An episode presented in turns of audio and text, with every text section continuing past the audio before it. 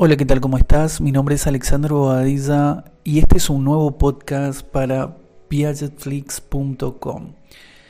En este podcast de hoy vamos a tratar de hablar un poco acerca de qué es la motivación, el sentido del propósito, temas que son recurrentes pero a los que siempre tenemos que volver debido a que no siempre tenemos en claro la trascendencia y la importancia que tiene tener muy bien delimitado cuáles van a ser las formas en que vamos a encarar la realidad a partir de este sentido del propósito que tenemos que aprender a construir en nuestra etapa incluso de estudiantes o de profesionales en formación. Justamente ayer escribía un post en Facebook, en Alexander Secopeado, mi página de Facebook, en donde hablaba un poco acerca de esto, de que muchas veces nosotros cuando no tenemos un sentido del propósito bien establecido, cuando no tenemos la capacidad como para poder repensar, reenfocar y resituarnos en el presente y aprender a fluir con las situaciones que se nos dan, es cuando caemos en el desasosiego, cuando caemos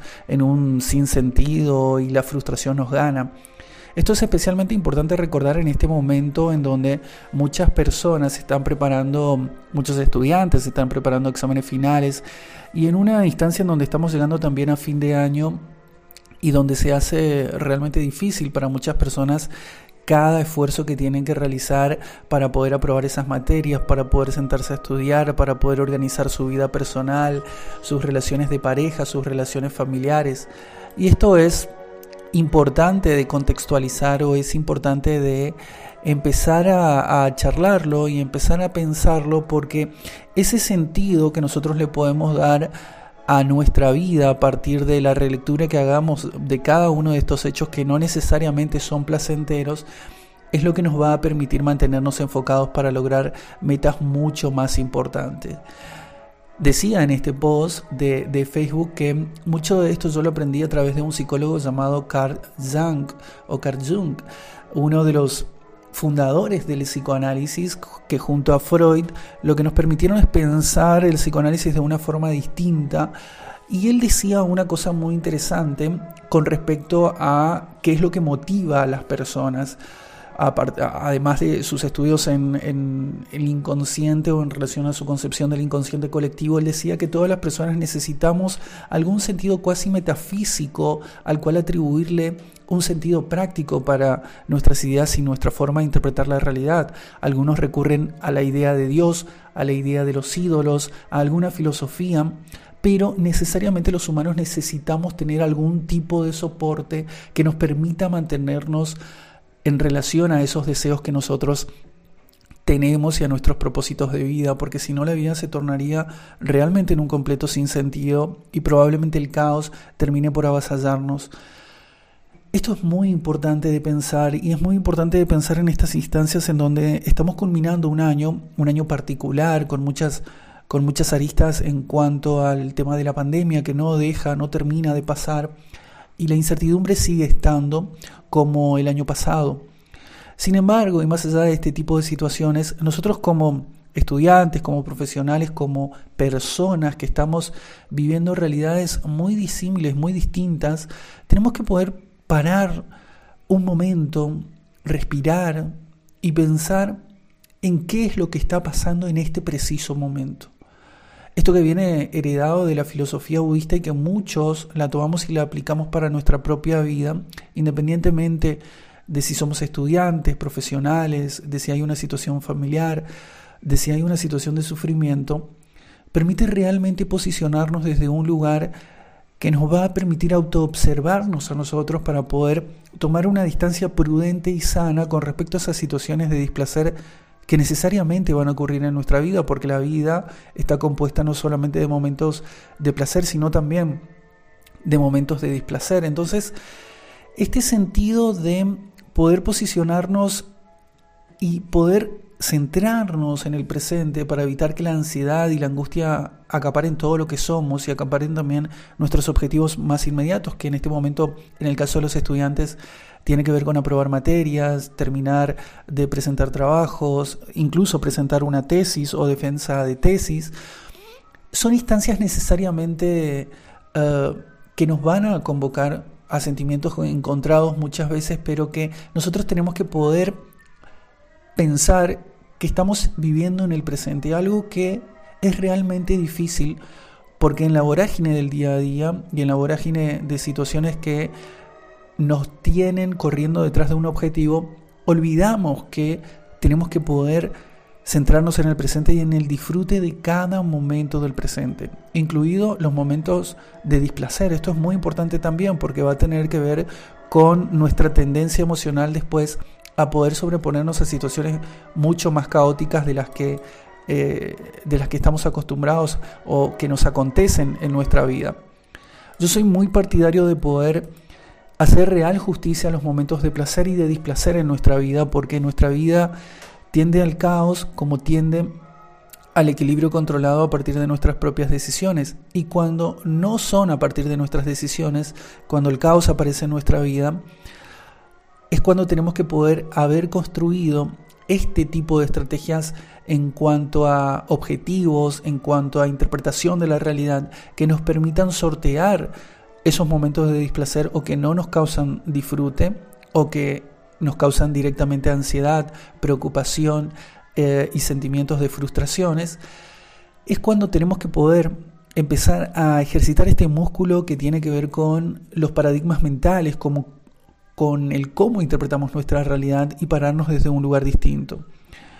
Esto es algo que particularmente lo trabajo mucho en sesiones psicopedagógicas con algunos pacientes porque me parece que es algo que perdemos de vista en la vorágine del tengo que completar determinada tarea, tengo que hacerlo por esto y por lo otro, o no me sale esto y lo otro.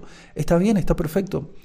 Cada cosa de su tiempo y cada cosa va a llegar de una u otra forma. Lo que tenga que suceder va a suceder.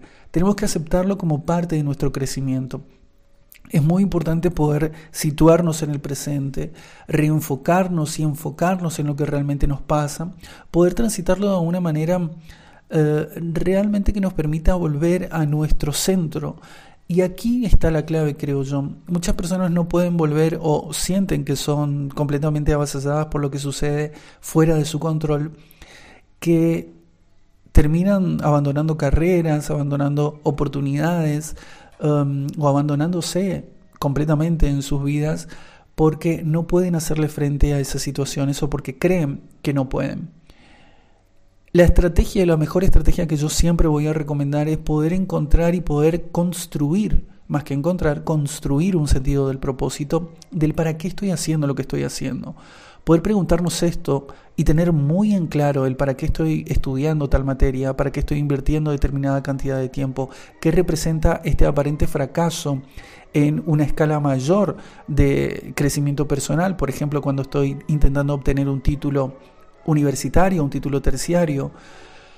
¿Qué representa esto que ha acontecido ahora? Esto que está sucediendo en este momento, incluso si yo me estoy por presentar a una, una mesa de examen, por ejemplo, o ¿Qué va a representar en el futuro esta instancia independientemente de sus consecuencias, que pueden ser positivas o negativas?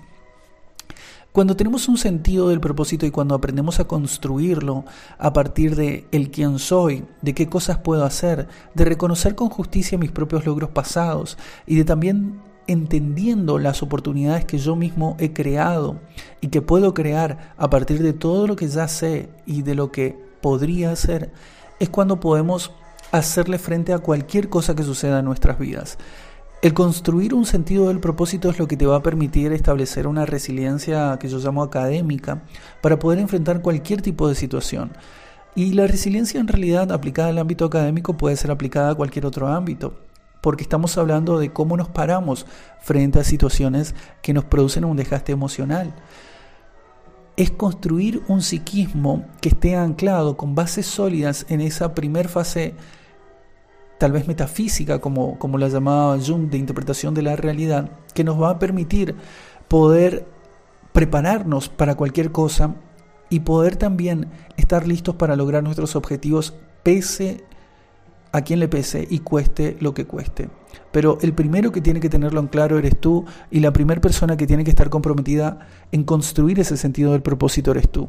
Esa es la mejor forma de poder lograr todos tus objetivos. Entonces, simplemente eso. Quería volver a, comentar este post, que me parece muy importante poder hablarlo en estos momentos. Y simplemente esto, enfócate en lo que estás aprendiendo justo ahora, reenfócate en tu presente. Si no puedes disfrutarlo, no te resistas, al menos autoobsérvate para no sucumbir a la ansiedad y al estrés.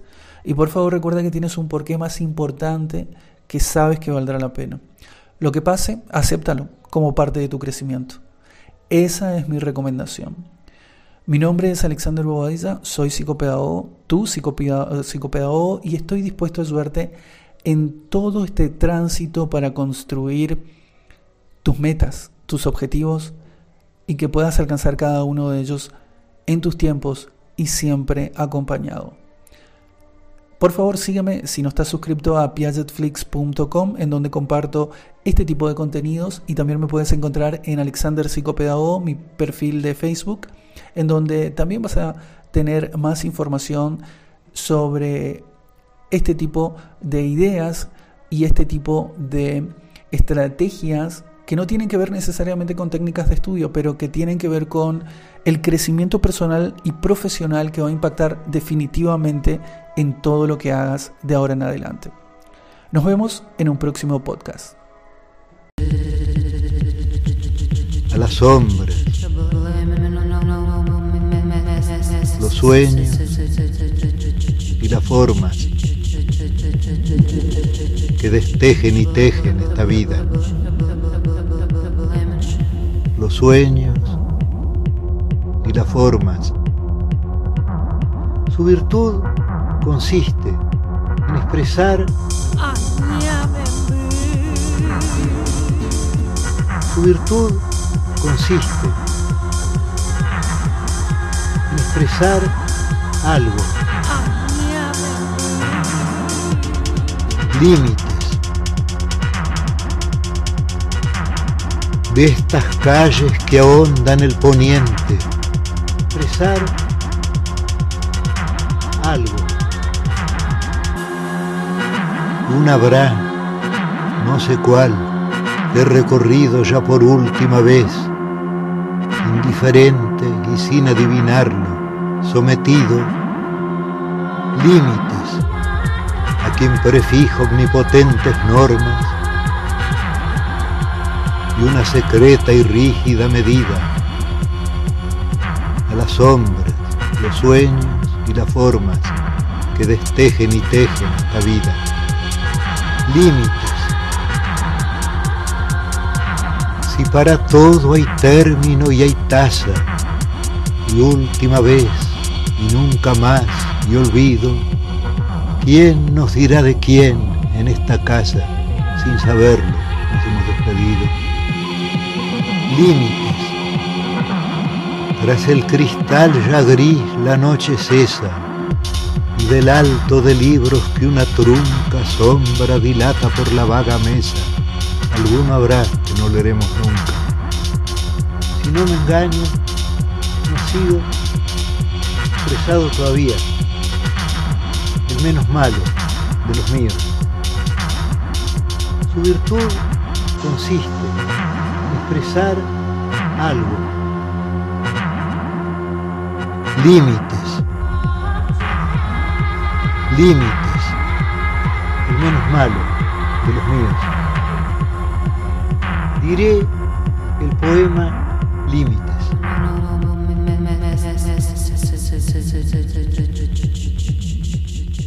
el menos malo.